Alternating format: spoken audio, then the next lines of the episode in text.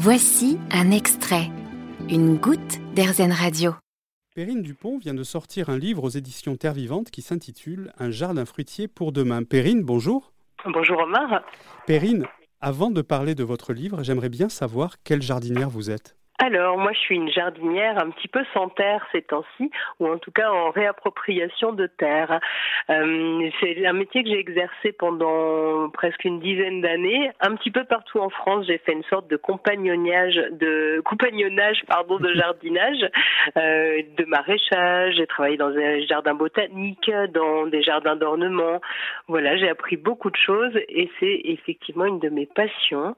Je vais cultiver dans très peu de temps et cultiver cultiver, récolter des plantes médicinales, c'est vraiment mon dada, mais je suis passionnée par tout ce qui pousse en réalité. Cette passion, vous, vous l'avez depuis que vous êtes toute petite?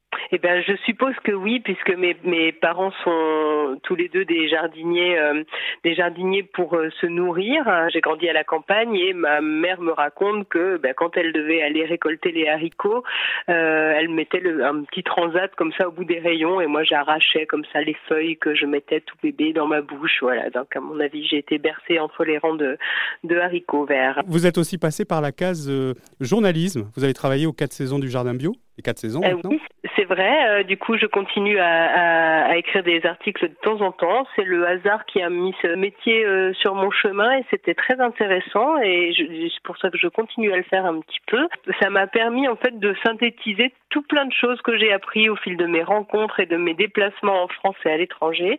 C'était une bonne synthèse et puis une façon à la fois de transmettre bah, ce que je savais et puis aussi, et aussi ce qui m'a beaucoup plu, c'est de j'ai commencé par travailler pour le courrier des lecteurs exclusivement et c'était le contact avec euh, tous les jardiniers de, de France euh, et parfois même euh, d'autres pays qui racontent leurs expériences, qui posent leurs questions, qui, font part de leurs problématiques ou de leurs grandes joies. Et voilà, tout ça, c'est quelque chose de fondamental qui, qui nourrit la vie pour le coup.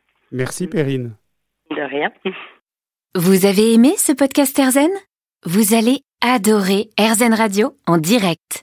Pour nous écouter, téléchargez l'appli Erzen ou rendez-vous sur rzen.fr.